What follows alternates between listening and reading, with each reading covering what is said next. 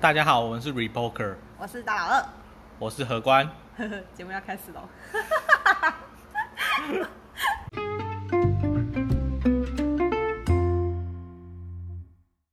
好，也到第二集比较轻松一点， 对，不知道为什么每次录第二集的时候都会比较轻松开因心。为其实我们一个礼拜是会录个两三集嗯，啊，很多 podcast 也是这样，啊只是因为我们平常只有周末比较有空对录，所以我们会一次就录好几集。对，对，所以可能听众有些不知道，我先讲一下。 但是录第二集就会觉得好轻松哦，对吧 就是觉得啊随便聊都可以。讲讲自己想讲的啊。 好，嗯呃，哦，刚刚你有提到嘛，数位游牧没民有，先我们先讲电子纸好了。可 恶，可恶！哦 好啊啦，是这样，就是因为呢，呃，我最近想要买书，因为我以房卷，我有买书，嗯，可是因为呃，我想看的那两本书就是《投资定律》跟《漫步华尔街对》，他们实体书我去光南啊，或是去垫脚石，或是去诺贝尔，他们的书都蛮贵，都没有打折这样。哦然后我就在对犹豫说，我要买呃网络上买，还是就是买实体书？对。然后在网络上我看到一个东西叫电子书，就更便宜这样。嗯然后我就问我一个很爱看书的朋友，他就说：“哎，你为什么不买电子书？”然后我说：“因为我不想用手机，不想用电脑，然后这样很伤眼睛，不舒服。”这样，然后他就说：“你干嘛用那个电脑啊？我现在都用阅读器。”然后我心想说：“啊，手机里面阅读器写 Hello。”然后后来我才发现，嗯，好像是我自己孤陋寡闻，是真的有阅读器这种东西。对，那你可以解释一下什么是阅读我器大？概讲一下，哎、本身你是很爱看书的人吧？对啊，很爱看，我一天可以看二十万个字吧。二十万个字，对，好可怕啊！嗯我要看两千个字，我就已经啊睡着了。好我，Anyway，电子其实这个在国外已经风行很久你。说阅读器吗？。对，嗯最早是 Amazon 的 Kindle，哎，等一下，我们先解释一下，阅读器它其实就是有别于手机，它是独立一个你要自己再另外买的一个算是对设备。嗯然后它的，你刚刚说什么？它的材质还是什么？它的材质是不发光不的，发光，就是比较然保后护它眼睛。非常非常省电，嗯，大概你充电一次可以用一个月吧。对。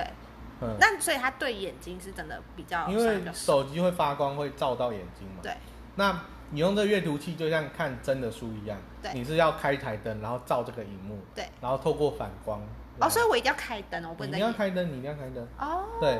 可是这就跟你看电视荧幕跟你看电影，电影是投影机嘛，对，你对眼睛的伤害是不一样的，哦，因当然为懂一。个是光线直射，一个是光线反诶射，一个不便宜耶，刚刚查一下，一个要几千块。对啊，嗯，它其实这个在国外很早就有，在二零零八还二零零九吧。哼，亚马逊一开始是网络书店嘛，对哦，然后它第一代就 Kindle，然后后来还有什么 Kindle Fire，对各种各种型号，对可是因为在华语圈就很很不红，对，因为华语圈的人不爱看没书有亚马 没有，因为一开始是亚马逊没有中文书，哦。这，个是一个很大的障碍，嗯，所以呃中文书都没有的情况下，台湾人或是中国人很少会买对，哦。那后来是最近几年有一些厂商在推，在代理吧。嗯，对，像呃比较线上的是 Google Play Book，就是哦 Google 自己推的，对它你线上就可以买书。对，哦，只不过它没有推自己的阅读器。嗯，那像台湾有在推阅读器的，我记得是 Kobo 吧哦，Kobo 阅，读器。嗯，那 Kobo 是应该是乐天旗下的，对。日本乐天旗哎下的。 ，Kobo，我之前有收到，就是他们很多就是对线上真的很多书籍，像杂志什么，我本来想订阅，然对后它是一样，也是可以电脑看，只是它自己还有再有一个阅读器，阅读器，对，贵吗？贵吗？也是几千块啊，哦，好吧，没有没有低，没有很便宜的啊、好，然后这个电电子阅读器，当然我刚刚有讲嘛，就是好处就是那个省非常空省间电，嗯然后又又不伤眼睛。对，它缺点是它的刷新速度有点慢，啊，刷新速度很慢，对，然后它有时候会有残影，什么意思呢？如果我们是看那种小说啊，或是对那种文字很多的，其实我们不会很常翻页。对，那可是如果你是看漫画的时候，你有时候就是一页翻一页，尤对其有的迅速画面刷，有的，画面是就是没有对话的，然后对就是图片，对，那你就看完就翻，那它就反应就会很慢，哦，啊你你可能手你还以为自己手抽筋，没那需要办法接网路吗？还是可以下载？你先接网路，然后把它下载到你的阅读器里面之后，对你就可以离线观看。哦，这么对酷。嗯，那它是可以一直重复的，使就用是你买了电子书之后，它是一个重复一本像一本书一样，只是收录在你的阅读器里面。大部分时候是这样，因为我记得他们要看他们商城上有什么方案。对因为我记得有那种租七天的方案，然后就非常便宜，可能五块十块这样。哦，嗯，啊，当然你也可以永久买断嘛。嗯，对，就是，那一现现在人应该有的觉得不贵就都买断这样，觉得是自己的书这样比较好，还不错啊，对啊，我都有点想买，嗯可，是它有点贵。对啊，我是觉得看有没有个人需求啦，我觉得有需求可以买买一个，但因为我看的书比可能比你还少，哦，那没没关系啊，嗯，因为这个这个在台湾其实就是主要是一个厂商在做啦，就是那个元泰，元泰，嗯，它是永丰鱼，永丰鱼就是做纸的，哦，我知道了那个什么传真纸，因为我们家之前传真纸都是用，永丰鱼啊。对，然后我就想说它跟永丰银行有什么关系吗？呃，他们是同同一个家族企业，哦，对，永丰应该姓林吧，有点忘记了。 关心人家姓什么干嘛？没有，就是台湾都是这种家族性的啊、嗯，你说之前不是说有前几大企业啊？像嗯国泰银姓蔡啊，富邦也姓蔡啊，啊，哦他们都同一家、啊，行，嗯，对啊这你之前有跟我说。对啊，中信啊哎、，你刚刚说元泰跟永丰宇是它是永丰鱼的子子子公系子子公公司司，对股票代号八零六九，对。然后像啊，现在想买的人应该也也差不多慢了，因为前几年已经炒过一波了。哦，已经炒过一波了。因为像对岸这几年都推很多这种电子纸阅读器，对他们是真的大爆发啦。对，嗯，像他们有什么腾讯书城啊，对然后小米书城，小米自己出出的叫什么掌阅掌阅阅读器，啊，对，然后很多啦。其实我我没有那么关注，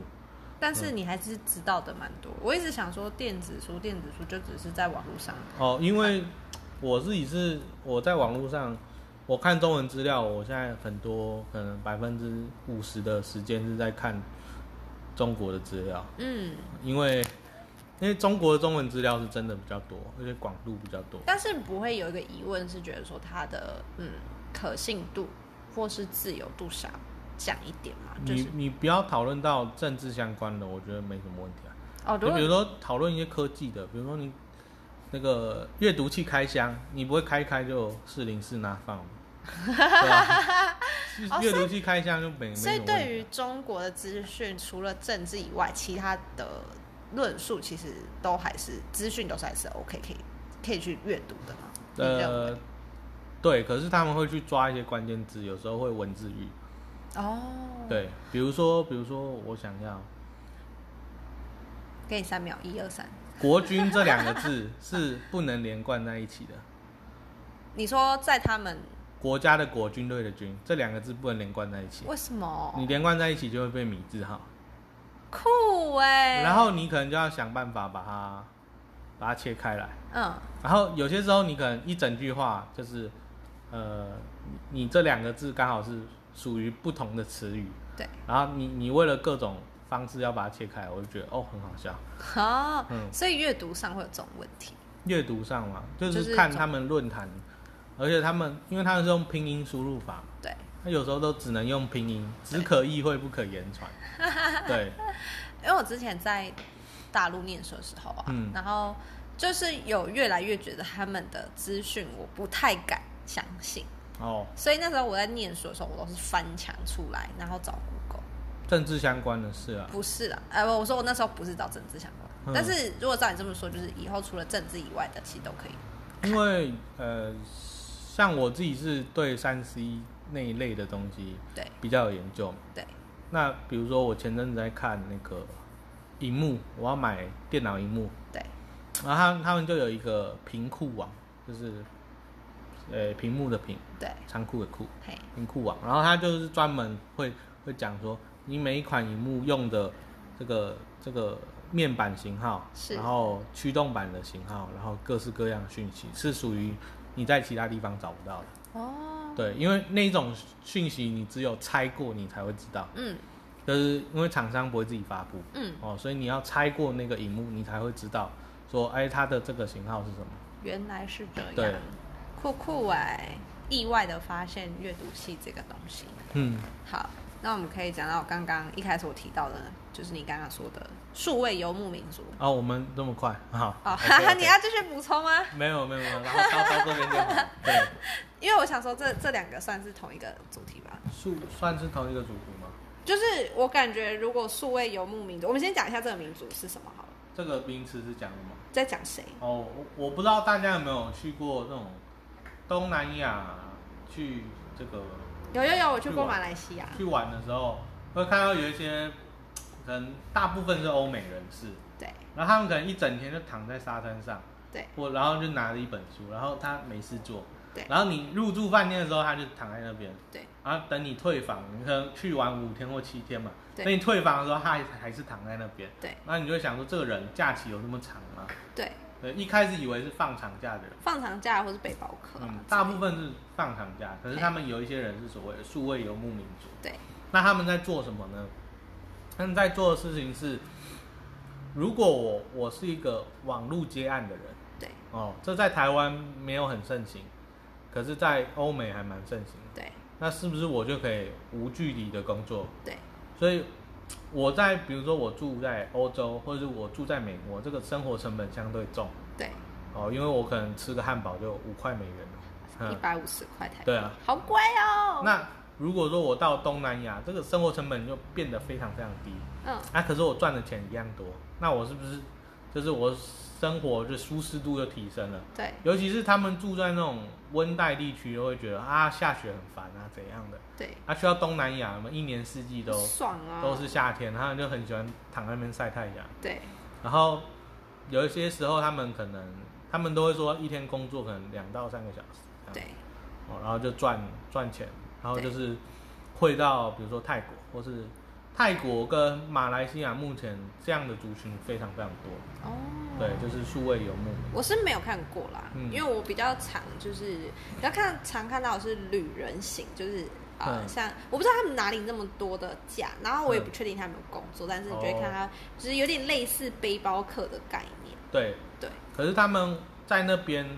背包客就是去玩了嘛，对他数位游牧民族可能会长期定居在那边，甚至他们有可能会拿到当地的护照，哦，你是说像马来西亚那个什么第二那个那个是临时签证，哦临时签证就是呃，马来西亚有一个专案叫做“第二家人计划对”，就是你可以用你本国的国籍，对然后。我记得是你在马来西亚当地的银行开户，然后存大概五千美元啊对，尽量不能动用。对然后呢，你就可以在马来西亚申请这样的签证，对然后它是一年一签，然后你到期之后你可以续签。哦哦，那那你可以随时进出马来西亚。嗯对，那马来西亚当地我有听到一些还不错的讲法，就是因为马来西亚的消费税非常低，好对像几乎到没有，对公司税也很低，所以它很多东西很便宜。对哦，所以如果你去到马来西亚去生活的话，你的这个生活开销很低，呃，尤其是呃，听说酒是非常便宜的，酒吗？嗯，我所觉以得他们那边什么都很便宜，因为台湾的话酒是很贵的，对嗯，那应该是因为烟酒税的关系，嗯对，那你去到那边，你就会觉得生活成本很低，嗯嗯，然后你就是网络工作，有一些人是写部落格，对哦，有一些人是可能 YouTuber，像我知道 YouTube 上有一个台湾人叫 Yao，就是 Y A L E， Y A L E 好对，他是一个应该是 gay 吧，哎、我对好像有听过了。他就是突然有个教一些那种他会开课程，然后让你去上课，那其实就是他预录好的影片啊哦，对，他他蛮多也是讲一些美股相关的东西，对，他课是蛮贵的，对嗯，那他就是长期定居在曼谷吧，哦，然后养一只狗这样。他有说就是他觉得这样子很很不错。他有一集是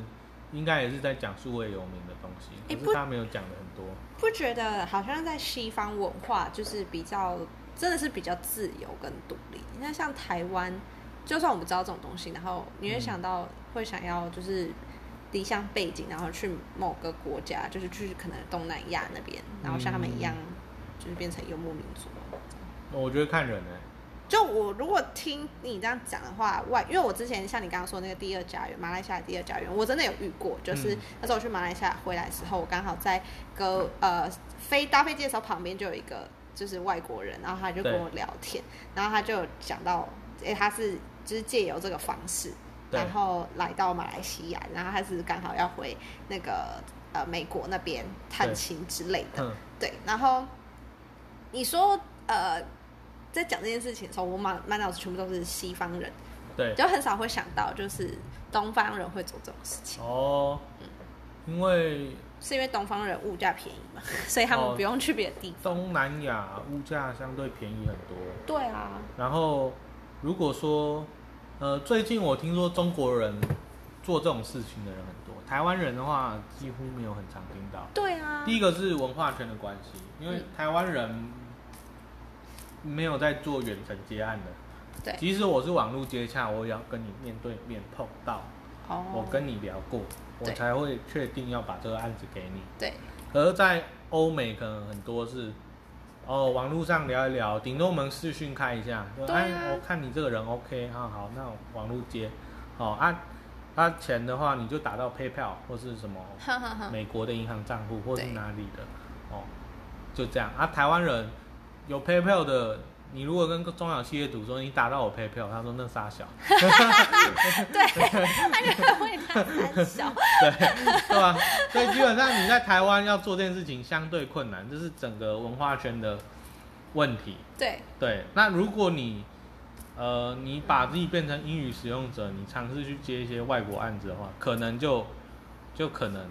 可以做到这件事情。当然你要跨出自己的圈子，我觉得比较麻台烦一点台湾人好像就是呃，我觉得比较真的很活在自己舒适舒适圈里，对啊，嗯。所以要用然，然后像这一种的，我那时候有看一些资讯，不单纯就是只存在于呃东南亚，像那个土耳其跟乔治亚共和国，对也蛮多这样子的人。但是现在那边我觉得相对比较不安全啦。乔治亚不会我说土耳其，哦，土耳其对嗯。可是像呃，二零一八年的时候，土耳其不是好像有被经济制裁过一次，对然后那一阵子的土耳其里拉就大跌了，对，然后其实那一阵子如果你你搬过去住，你就觉得哇，爽炸所，有东西都很便宜这样。 嗯好啊，还蛮有趣的。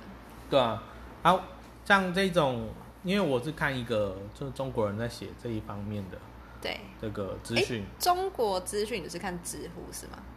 嗯，这个我是看 Medium 找到的这个人？Medium 哦，哦，然后他是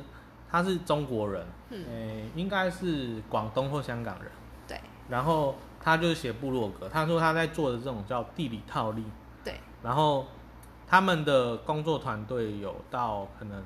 各国都有对，他有一些可能是外包的，然后主要会做一些房地产的投资，是，或是那个那个，比如说我帮你申请永久居留权，或者我帮你申请国外的银行账户，对哦，什么视讯开户这样子。嗯，他们最近在做这个的人还蛮多的，酷酷，嗯因为很多里面的人都想逃出来，对，嗯他、因为他们会说，呃，中国不容许双重国籍嘛，对哦，所以，所以你要得到其他国家的护照，你等于你要抛弃中国护照，对所以他一般会建议说，你先拿到永久居留权。对，哎、你知道永久居留权是什么吗？呃，永久居住在那边的权利，权利，在美国的话叫绿卡，对，啊，其他国家的时候就就不叫不叫绿卡，对哦，可是。呃，大家会以为说你拿到绿卡就变美国人吗？不是，没有因为你你不能投票，哦，对哎，绿卡就是呃，算是护照吗？不是哦，所以绿卡，只是永久居留权，护照才是公民。所以哼，呃，有绿卡可以住在那边，但你不能投票。对啊。然后你也没有公民身份，而且我记得绿卡的限制是，你每年要交多少税吗？没有，你每年要一百八十一天住在美国，连续哦住几年以上，你对获得美国护照，也就是美国公民权之后，你对才可以就是长期待在国外。哦，对所以你拿到绿卡的时候，你是要长期待在美国。像那个时候，马英九就有一个争议是绿卡问题嘛。对那马英九是说他放弃了。对呃，详细情况不知道是怎样。嗯，可是因为他长期没有待在美国嘛，是所以他绿他卡的就那掰个了应该是掰了。可是他女儿是美国人、啊，所以他他如果要去美国也可以移亲过去，所以没这个问题。聊。对，我为什么讲到这个？讲国籍问 题啊，对吧？然后目前听说可以拿到很便宜护照的地方是土耳其，对，土耳其只要投资二十五万美元是就可以在那边直接拿到一本护照。酷酷嗯，二十五万美元大概就是乘以三十六，百万台币吧，嗯，二十五万乘以三十，七百五十万。七百五十万。哦，对你数学比较好，嗯傻眼，我刚刚怀疑了一下我的数学能力。七七百五 嘛，嗯七百五差不多就是你投资可能一到两栋房子嗯，就就可以拿到这样的待遇。但以普遍嗯小民来讲，还是没有办法。哦，因为你不能贷款。对啊，嗯，可是中国人想逃出来的很多嘛，对，他们有些不就是中产以上的人，其实二十万美元对他来说是小钱，哦，只要可以离开这个地方就好了。为什么要？哦哦，我懂。嗯，因为我之前看过有一个文章是讲要怎么离开北韩，哼，然后我才发现说，原来离开一个国家也真的是很麻烦的一件事情，对就啊是他光是还没找到另外一个国家的居住地哦，嗯他们是要在北韩本身国界里嗯面先付钱，对啊，对，然后听说他们薪水平均可能只有一两千块美金吧，年收入哦，没有哼很高，对，然后说是如果要离开北韩的话，那是一个天价。嗯，对，然后所以很多人都没有办法，所以才用那种就是可能逃到中国边界，然后翻出来的那种，嗯才有那种脱北者的故事。嗯对啊，你看哦，像中国有十三亿人嘛，对可是听说在中国有护照的人，也就是可以出国的人，对应该不到五千万吧。你说中国公民吗？没有啊，我们现在住在台湾嘛，对是中华民国人嘛。对啊，可是我们如果没有要出国，也不会办护照嘛。对，啊那在中国办护照好像是一个需要审核的事情，算是一个奢侈品吧，呃，不一定是奢侈品，可是要看你的经济能力。家庭背景，嗯，你是不是反共人士，你去国外要干嘛哦，所以之类的，十嗯，三亿人可能只有五千多万人有护照，可能低于这个数字，酷。对，，所以哦好酷哦。就变成说，出国是一个宅门，不一定是钱哦，对钱钱其实是小问题。对你要想说，机票你买到近东亚附近也才可能一两万就可以买到了，对台币一两万，对吧？人民币可能就有两三千就有了。对你所以你你出国其实很简单，坐飞机非常简单。对，嗯，重点是你要怎么你出要那个你海要关？拿到护照，还有你要拿到那个国家签证不容易，因为中国的免签免签国相对少，对，对，所以这这些都是一个问一题个。问题，对。哦，当中国人民真的不是很不太容易，嗯因为我觉得跟台湾人想象不太一样了。嗯因为像我讲那个叫做，呃，就是在写那个部落格的人是一个住在国外的中国人嘛，对那他就说，他建议很多人都可以拿一张马来西亚的这个第二家园签证，为什么呢？马来西亚的语言学校非常好，对。然后马来西亚的一些英语资源相对也很不错，可是他跟们的菲律宾一样。可是他们的英文真的是有一点点，那是口音问题啊。对可是相对来说，跟不会讲的人一定赢很多啦。啊，对了，他说，在中国里面，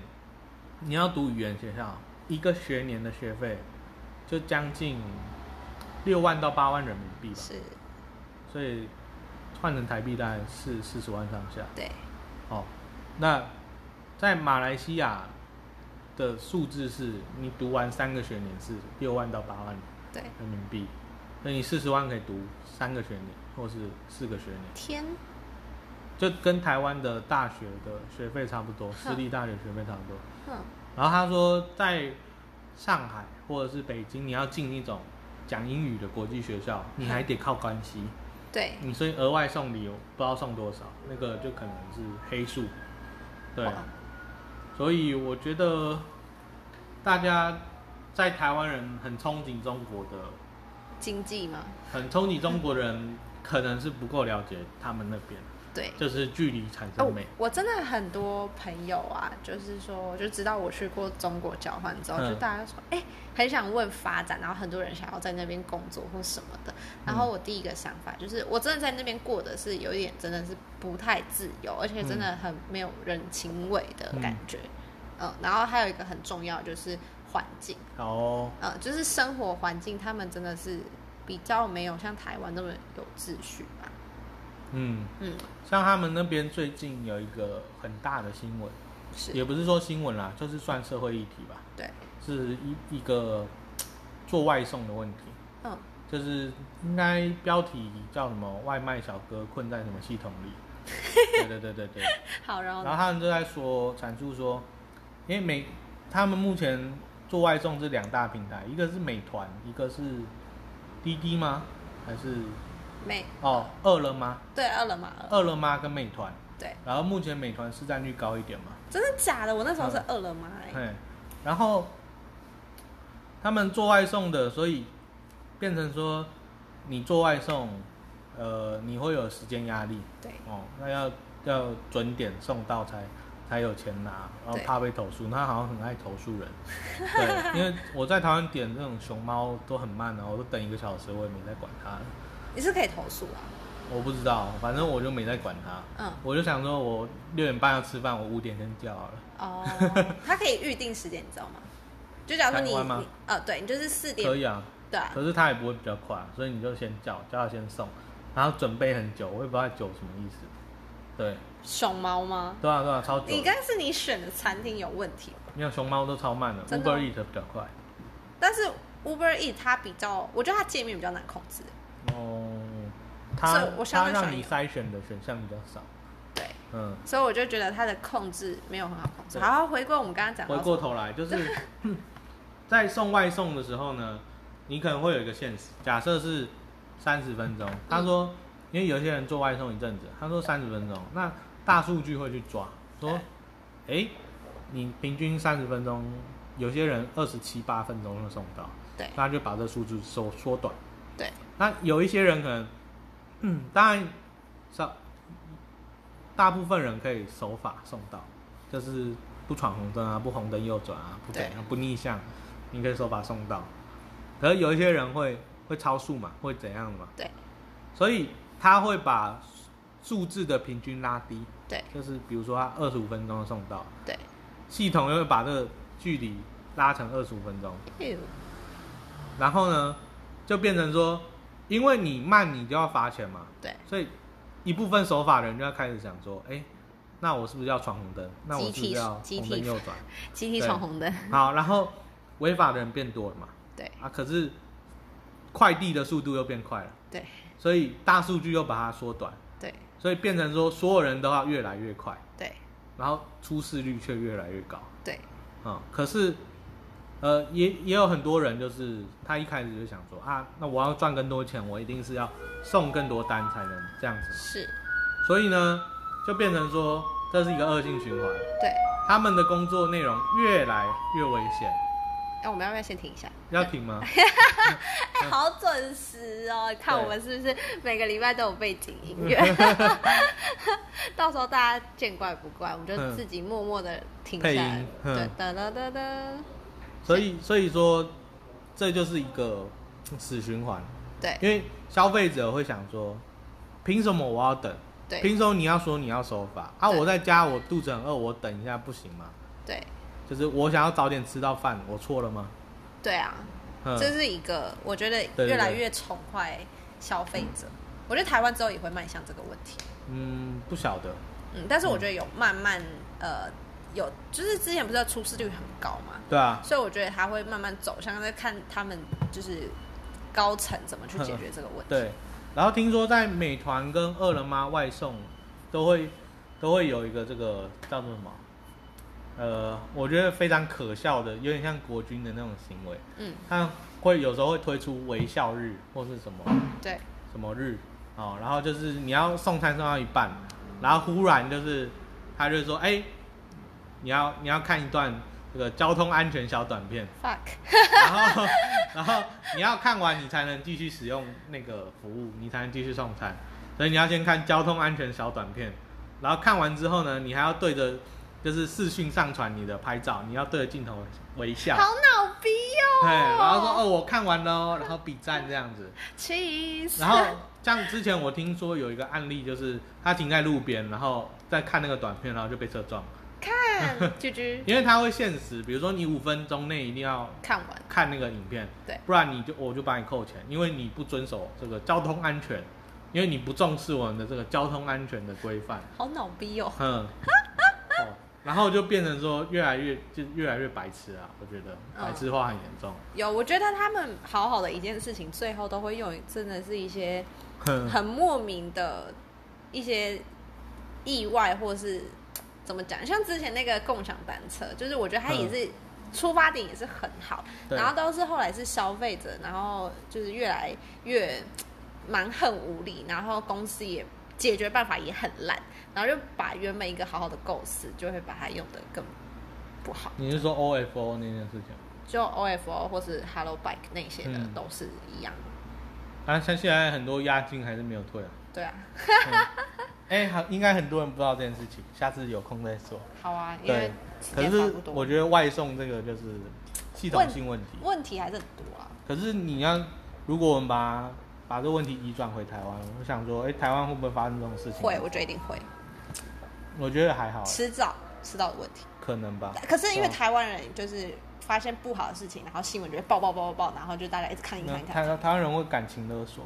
对会发起一个运动，就是哎、外送可以迟到运动之类的。对对对，然后之后他们就会被逼逼迫妥协。对，然后如果你去报那个公司说啊，我为什么外送那么久才到？然后下面的人就开始公审你，对说什么啊，他们他们什么很累啊，什么你不等不能等一下，你是有多饿？之类的，对，但是如果当自己的话，就也没办法控制情绪对啊，无解啦，无解啦。嗯，好，嗯这个就是三方在博弈，就是公司、外送员跟消费者在博弈。蛮有趣的，嗯让我们继可续是看下去，消费者，因为对公司来说，消费者比较重要。比较重要，而且消费者的转移成本很低。什么意思？就是比如说我现在用 f o o p a n d a 嗯我要换 Uber Eats 很简单啊，我就下载一个 APP，、对啊马上就可以用了。嗯啊，可是对外送员来说不是啊，对啊，因为公司会有一些政策，比如说 f o o p a n d a 的外送员只能送 f o o p a n d a 如果你被抓到你有其他兼职或怎样的，就哎就不录用还是怎样，永不录用。哦对，所以外送员的转移成本很反而比较高。嗯，嗯，就是还是一句啦，对啊压榨啦，老公啦，对啊，就很麻烦。嗯哼，所以外送员在这三方当中会变得相对弱势一些。嗯，对，居。没办我法。之前本来也想当外送员，真的吗？有想过，嗯就想去玩玩看。后来呢？后来因为我知道我是一个爱飙车的人，嗯，然后我觉得我会因为那个时间的压力，然后对会可能会有意外什么的，所以我就嗯想说算了，找别的哦方式。不然其实我那时候，因为那时候呃有很多新闻就说什么月入十万啊什么的，嗯，现在已经没办法。没办法了、啊。嗯然后，对，就是骑车这一块，我对自己没有信心。哦，有点害怕。对，因为我真的是一个婊 仔。然后，如果你要赶我的时候，我真的会呃， 真暴的是怒。就是会骑的真的很不安全，哦，所以就没。嗯好啦，好就这样， 那我们这一拜，就这样，好，OK。拜。